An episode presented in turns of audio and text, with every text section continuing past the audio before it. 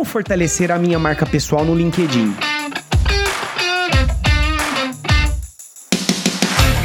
LinkedIn é a maior rede profissional do mundo e já faz algum tempo que essa plataforma não é apenas um espaço para se procurar emprego. Nela também, profissionais ampliam suas redes de contato, compartilham conhecimento e no final do dia constroem suas reputações. Hoje não tenho a menor dúvida em afirmar que muitos profissionais conquistaram um novo patamar na carreira graças a uma presença consistente nessa plataforma. Como se destacar? Eu sou Leandro Ramos e esse é o Juridicast, o seu podcast de marketing jurídico. Para falarmos sobre as diversas possibilidades que o LinkedIn oferece, eu tenho o prazer de receber no Juridicast Juridicast o Luiz Gustavo Ribeiro, que é gerente de Creators no LinkedIn Brasil. Luiz Gustavo, seja muito bem-vindo ao Juridicast. Boa, obrigado. É um prazer aí estar aqui com você e espero poder contribuir um pouco aqui do conhecimento que eu tenho do LinkedIn. Com certeza vai, Luiz Gustavo. E pra gente já entrando aqui no nosso tema, explica pro nosso ouvinte qual que é a importância em se produzir conteúdo no LinkedIn para se fortalecer a marca pessoal. Total. É, acho que até voltando um pouco sobre o LinkedIn, e a gente sempre fala, não só internamente, mas externamente, o LinkedIn é uma rede social profissional profissional. Então ali você está tá cultivando a sua marca pessoal barra profissional com a sua rede de relacionamento que você tem, seja da sua área de atuação, seja dos seus colegas de trabalho. Então, o primeiro ponto é você identificar que ali é a, a sua porta de entrada para uma série de oportunidades de networking. Então, ao utilizar o LinkedIn, você consegue utilizá-lo de maneira ativa, eu digo, não só ter um perfil, mas sim quando você consegue ter uma periodicidade de produção de conteúdo, quando você engaja com outros perfis, quando você tem esse interesse em querer saber mais sobre a plataforma, engajar com os temas em alta da plataforma, você está ali trazendo o seu ponto de vista sobre diferentes assuntos. E com isso você consegue ter uma visibilidade maior. Então, seja se você quer ser uma pessoa que vai gerar conteúdo, se você está buscando novas oportunidades profissionais e até mesmo se você quer ampliar a sua rede de, de network. Então, para esses três pilares, usando o LinkedIn de maneira.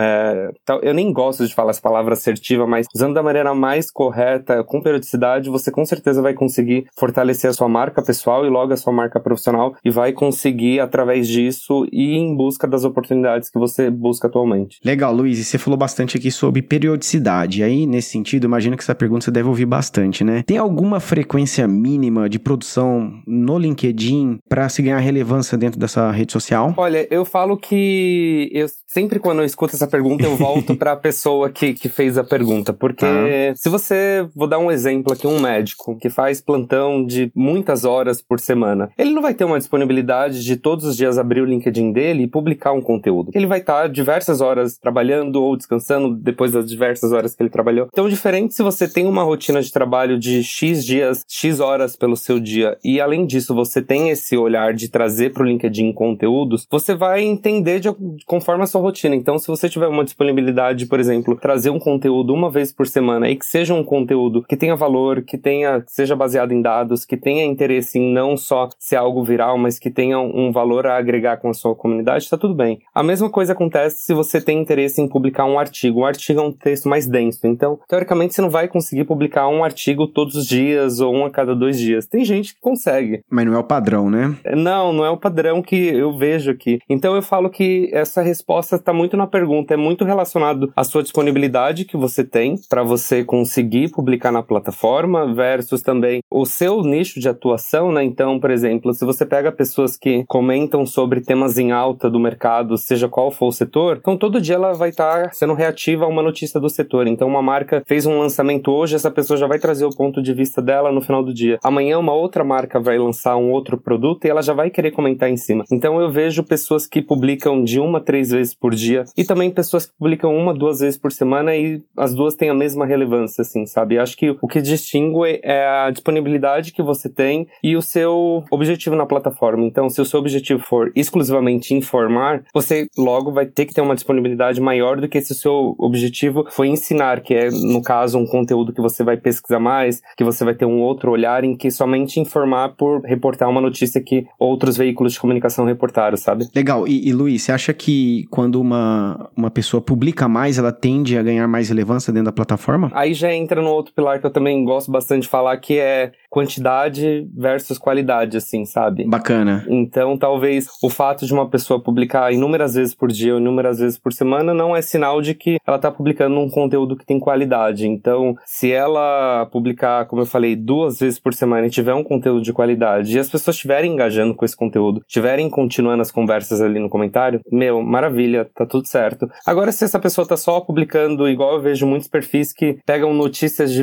veículos de comunicação, um copia e cola e traz aqui pro LinkedIn. Isso não gera valor, porque você está reportando o que uma outra pessoa escreveu e você não está trazendo do seu ponto de vista. E aqui no LinkedIn, a gente quer ver o, o ponto de vista do usuário. Quando a gente está pensando em um destaque editorial, por exemplo, o nosso time de notícias está fazendo curadoria de conteúdos, reportar notícia por reportar, isso pra gente no final do dia não vai gerar valor, mas se tem ali um valor em cima da, do texto que a pessoa está trazendo, tem um ponto de vista, tem uma crítica, tem uma informação que ela trouxe relacionado a um outro tema que agregue com esse esse tema que ela está discutindo, com certeza vai ser muito mais relevante. Bacana. E Luiz Gustavo, quando a gente fala em fortalecimento da marca pessoal dentro do LinkedIn, passa apenas por produção de conteúdo ou tem alguns outros mecanismos que o usuário pode se valer? Acho que o primeiro é fazer, entre aspas, aí o dever de casa, que é ter um perfil completo. Então, por exemplo, um dado que as pessoas não sabem, quando você tem uma foto de perfil que está ali identificando o seu rosto de uma maneira em que as pessoas consigam ver o seu, a sua foto, você consegue ter 23 vezes mais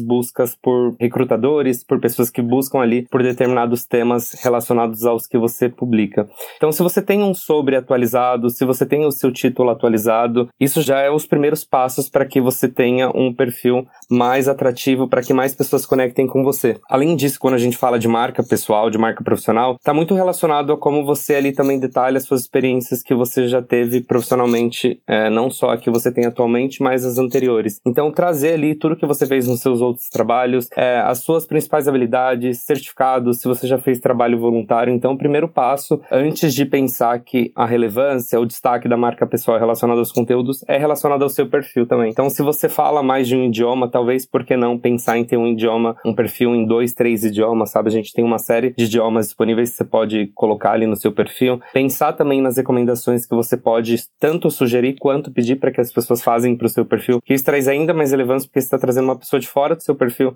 para falar sobre o que você já fez profissionalmente, sabe? Então eu falo que o caminho é o inverso. É primeiro você pensar e olhar para o seu perfil e depois pensar na publicação, na, em, nessa questão de marca pessoal versus publicações. E isso eu recebo de vários amigos, assim, que às vezes me mandam mensagem: ah, será que o meu perfil tá legal, é, Luiz? Será que o meu perfil tá bacana? E aí eu, eu bato uma olhada assim, mas também não é muito a minha área, mas eu falo, meu, acho que é por esse, por esse outro caminho aqui, sabe? Então, pensa primeiro em cultivar, a gente até chama aqui de um perfil campeão, que é quando o perfil ele tá realmente completo ali e ele consegue transmitir o que você já fez profissionalmente, o que você faz e quais são seus interesses aqui na plataforma. E Luiz Gustavo, é, você aí como gerente de creators do LinkedIn, explica para o nosso ouvinte como é que funciona o modo de criador né, que o LinkedIn oferece e quando que o usuário pode e deve ativá-lo. Legal, o modo criação ele foi criado há um tempinho já e ele tem como objetivo fornecer acesso às ferramentas de criação de conteúdo para os usuários e também essas ferramentas elas permitem criar mais conteúdo conteúdo de mais maneiras e gerar engajamento junto com o público estabelecido que essa pessoa já tem. Beleza.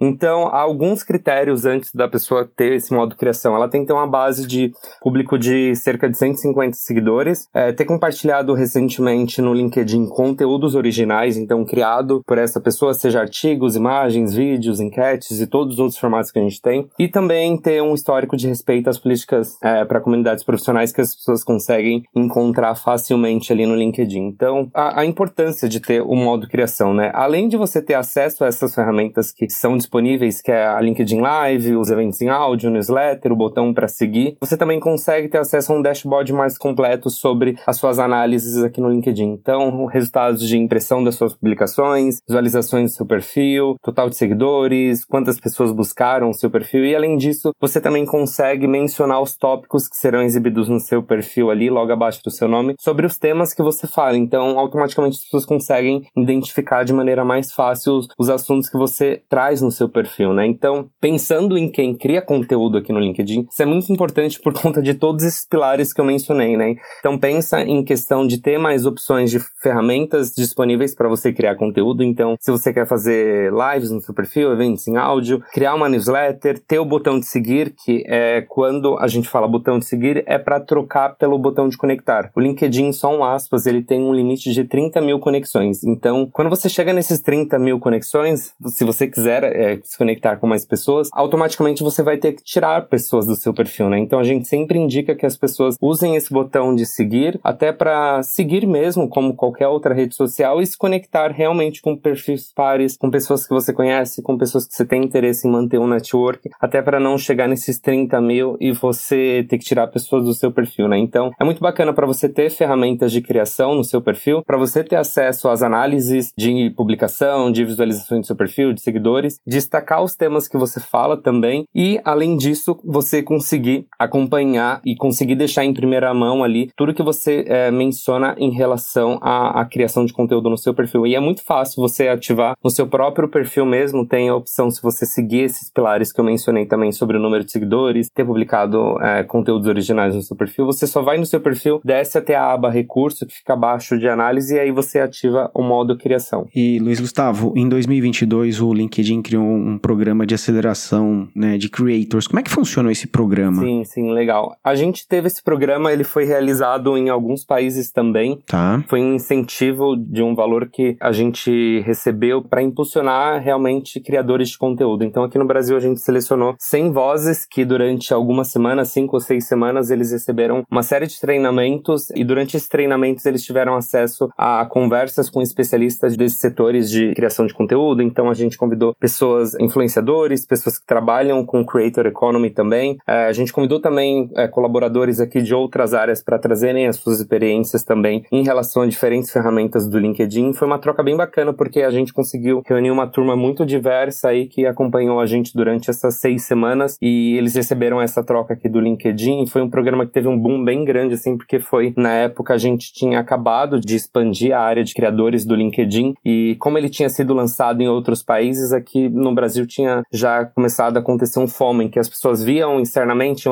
outros países e perguntavam como o Brasil é o terceiro maior país de usuários do LinkedIn. As pessoas, pô, quando vai chegar, a gente tem um número bem grande de, de pessoas ativas aqui na plataforma. Então a gente realizou essa turma é, em 2022. A gente não tem previsão se a gente vai realizar outras turmas ou não, mas foi uma experiência muito bacana, principalmente em que a gente conseguiu reunir 100 pessoas em uma turma de pensando em diversidade, não só racial, pensando em diversidade também geográfica, que isso é muito importante, porque às vezes a gente fica tão focado aqui na nossa bolha da região da onde a gente é, né? Então foi bem bacana também para conhecer pessoas de outros segmentos que criam conteúdo sobre diferentes formatos. Então ter essa turma bem diversa foi muito massa aqui pra gente. E Luiz Gustavo, qual que é a diferença desse programa pro programa de Top Voices, que já é um pouco mais antigo, né? Isso, isso. O programa Top Voices, ele chamava até pouco tempo atrás programa de influencers, em que as pessoas, elas tinham um selo em seus perfis e que automaticamente esse selo não era um, um selo de verificação.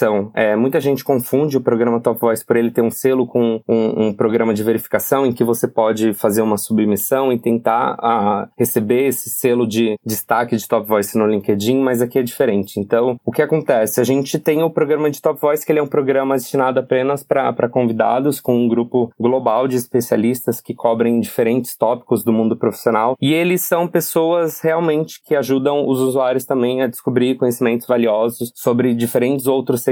Então, até o ano passado, até outubro de 2022, esse programa ele era chamado de Influencer, programa de influenciadores. Só que aí a gente fez esse rebrand no nome e agora ele chama programa Top Voices. Então, é, essas pessoas Top Voices, elas passam por uma curadoria de, desse time e eles atendem a diversos padrões. Então, seja de confiança, de consistência de publicação, são pessoas ativas na, na plataforma e compartilham conhecimento valiosos por meio de conteúdos de diferentes formatos com um ponto de vista muito único assim. A gente avalia regularmente esses LinkedIn Top Voices para que a gente inclua também seja nas nossas listas que a gente tem, né? Então hoje o LinkedIn tem listas de Top Voices segmentadas por diferentes assuntos. Recentemente em junho a gente lançou três, uma sobre varejo, outra sobre finanças e outra sobre inteligência artificial. Foi a primeira vez aqui no Brasil que a gente fez essa publicação. E aí além disso a gente tem Top Voices que são convidados diretamente pela plataforma sem serem é, divulgados nessas listas, né? Então, diferente do programa de Top Voices para o programa de especialistas que a gente tem hoje também, tem a questão do selo em que essas pessoas elas, elas são convidadas, né, para fazerem parte, então elas recebem esse título de Top Voices e além disso, essas pessoas elas têm o apoio desse time de especialistas que cuidam de Top Voices voices, são convidados para webinars externamente também. E também tem a questão de que toda vez que quando a gente faz o lançamento de uma lista, por exemplo, elas recebem uma divulgação por conta da lista, mas quando a gente não coloca essas pessoas através de uma lista e sim através do nosso olhar aqui editorial, entende que essas pessoas são destacadas, elas não acabam não recebendo esse anúncio aqui do, do LinkedIn do editorial, né? Mas aí,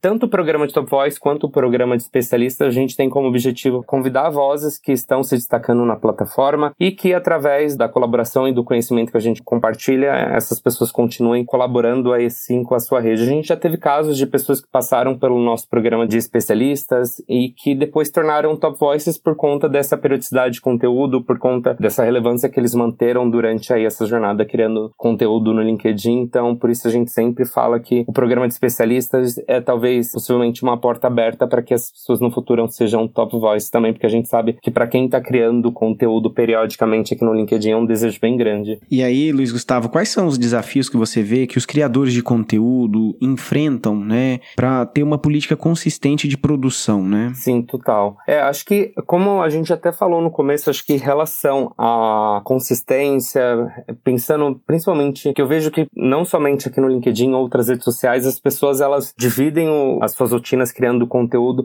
em diferentes plataformas. E quando a gente fala em diferentes plataformas, a gente está falando também em diferentes tons de vozes, né? Então, aqui no LinkedIn é uma rede social profissional em que o seu conteúdo que você traz para cá, com um tom de voz que você adapta para o LinkedIn, ele pode não funcionar em uma rede social em que você tem um limite de caracteres, em que você tem um formato de conteúdo diferente. Então, acho que o, o primeiro desafio que eu posso identificar é pensar no tom de voz que você tem que trazer para cada plataforma, sabe? E além disso, é a questão da disponibilidade que as pessoas têm, porque muita gente que cria conteúdo tem ali por trás um trabalho CLT, um trabalho PJ, então as pessoas também elas têm que se dividir a sua rotina entre uma série de outras atribuições, né? E além disso também é entender o seu público-alvo, porque o que eu sempre falo e eu sempre compartilho assim com colegas, até mesmo colegas aqui da, da empresa que a gente conversa e que trabalham também com essa parte de conteúdo e gerenciando perfis em, em outros países, é que a gente identifica também que encontrar a sua comunidade e cultivar essa comunidade muitas vezes não é fácil, porque às vezes você tenta fazer algo, tenta inovar de algum sentido, seja no formato, seja no tom de voz, e para aquela comunidade às vezes não vai funcionar. Então talvez se você manter algo ali é, da forma como você entrou na plataforma ou da forma que você traz para outras redes sociais, seja o melhor caminho. Então, se eu puder destacar aí os três principais desafios, é a periodicidade de você manter, é você encontrar o seu tom de voz e adequá-lo, e também pensando em como você vai nutrir e manter a sua comunidade que você já tem estabelecida e até mesmo pensando em como você vai expandir esse número de pessoas que acompanham os seus conteúdos. E Luiz, a gente já tá aqui no meio do nosso episódio. Para quem ainda tem dúvida, né? Quais são os benefícios de se tornar um usuário influente no LinkedIn, tanto na esfera pessoal quanto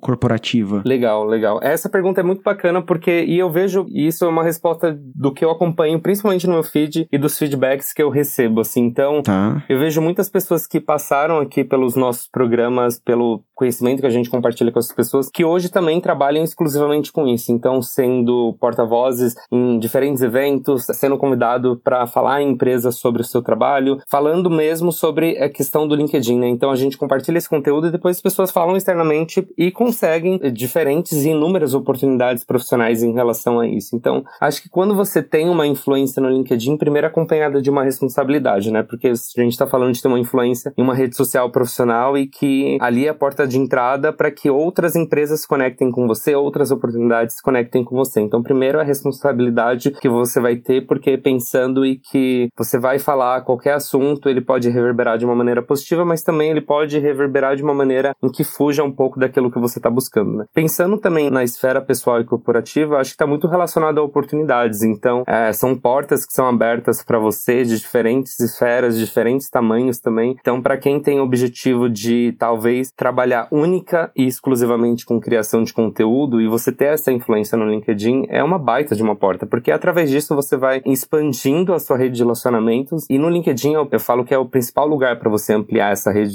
de relacionamentos, porque ali você está conversando diretamente com tomadores de decisão, você pode mandar uma mensagem para o CEO da empresa, é, você pode se conectar com pessoas de diferentes empresas que você tem o interesse de alcançar e de conversar com essas empresas, com essas comunidades, com essas pessoas. Então acho que o benefício ele vem acompanhado de uma responsabilidade muito grande, mas se você souber usar a sua influência da maneira mais positiva e, novamente falando a palavra assertiva aqui, com certeza você vai ter bons resultados e bons ganhos na sua vida profissional. E, Luiz Gustavo, você consegue apontar alguns erros comuns que as pessoas eventualmente cometem no LinkedIn e que podem prejudicar sua reputação online? Claro, e acho que tem alguns erros que eu vejo assim que muita gente esquece, não falando é, única e exclusivamente de quem cria conteúdo. Tá. Dos usuários mesmo. As pessoas esquecem que quando de, de como eu posso explicar? Quando ela tá ali, sei lá, ela vê um, um post que é de uma situação totalmente que foge um pouco daquilo que ela gosta, daquilo que ela acredita, ela destila talvez um ódio ali que ela esquece que no perfil dela é muito simples de ver a empresa que ela trabalha, as pessoas que talvez ela responde. Então eu vejo que as pessoas esquecem que no LinkedIn você tem todas as suas informações relacionadas à sua vida profissional. E qualquer forma em que você esteja tratando ali o outro usuário de maneira pejorativa, trazendo comentários negativos ali, você mesmo pode estar tá se prejudicando profissionalmente, sabe? Então, talvez esse seja um dos principais erros que eu vejo que muita gente comete, é, é esquecer que ali é a sua marca pessoal e sua marca profissional. Além disso, pensando também em reputação, em, em criação de conteúdo, eu vejo que muita gente também esquece do poder que tem o LinkedIn, sabe? Então, ah, pô, eu vou criar um perfil e vou deixar ele lá e vou deixar um perfil dormente, digamos, né? Eu só vou alimentar ele quando eu trocar de emprego, é, ou quando eu trocar de emprego, eu vou fazer um post e falar, ah, eu não gosto dessa rede por XYZ, mas vim postar aqui. Pô, cara, é uma rede que tem uma série de oportunidades. Então, se você souber usar isso da maneira mais correta possível, você vai ter um mar de oportunidades para você. Então, é você pensar que a gente tem ali mais de 900 milhões de usuários no LinkedIn hoje. A gente está quase aí chegando a um bilhão de pessoas. Então, pensa o tanto de oportunidade que você tem. Pensa também na, no que você quer para sua carreira, sabe? Então, pô, eu quero usar o LinkedIn só quando eu quiser trocar de trabalho, tudo bem, mas você quer usar o LinkedIn para ter mais conhecimento? Muito bacana também. Ou você quer usar o LinkedIn também periodicamente para criar conteúdo e também para ser uma pessoa influente como outras que você acompanha profissionalmente, sabe? Então, talvez os erros também estejam relacionados a oportunidades que essas pessoas podem ter no presente e no futuro. E também acho que uma outra coisa que eu posso reforçar e que eu sempre vejo e que é algo assim que eu falo, não faz isso, é comparação e também é, pensar em números em que qualidade, sabe? Então, fala assim, ah, o colega do lado teve um post com 100 curtidas e eu tive um com 20. Tudo bem, tudo bem. A curtida não, não, não tá relacionada à qualidade. Então, pensa sempre na conversa que você quer manter e na qualidade que você quer nutrir ali para as pessoas que estão vendo, para as 20 pessoas que viram seu post, em que trazer algo para 100 que no final do dia não vai agregar e não vai mudar a vida das pessoas. Bacana. A gente tá caminhando pro final, Luiz Gustavo, e pra gente fechar, é, você consegue apontar pro nosso ouvinte quais são as tendências atuais em termos de conteúdo mais popular e de eventualmente até de maior engajamento, né, que os grandes criadores de conteúdo do LinkedIn produzem? Legal. Eu trabalho com segmentos específicos aqui, então, majoritariamente, ah. eu, eu tô à frente de temas relacionados a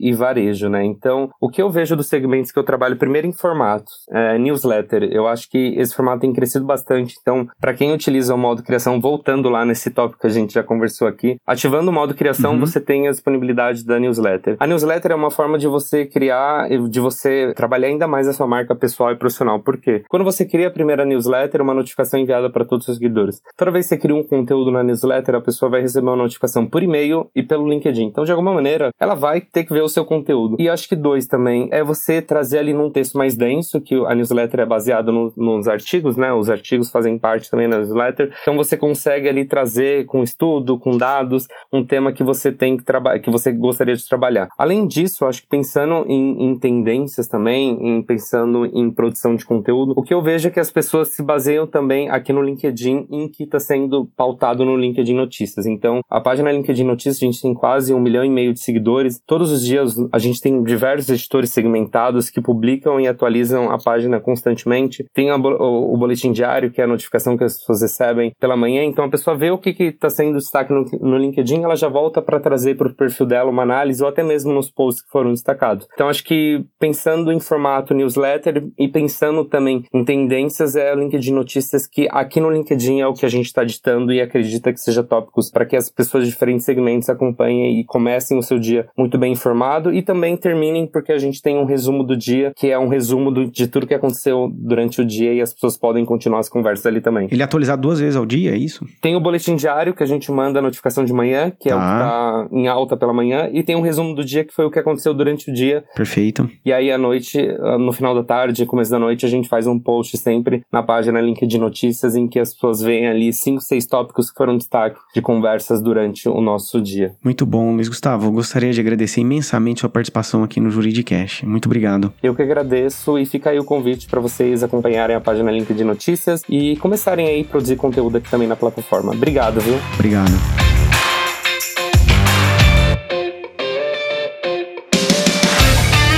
Se você gostou desse episódio, avalie a gente no Spotify ou no seu agregador de sua preferência para que o Juridicast possa alcançar cada vez mais pessoas com conteúdo sobre o mercado jurídico. E lembre-se que o Juridicast é produzido pela agência Javali, especialista em marketing jurídico. Vejo você na próxima quarta-feira, às 7 da manhã.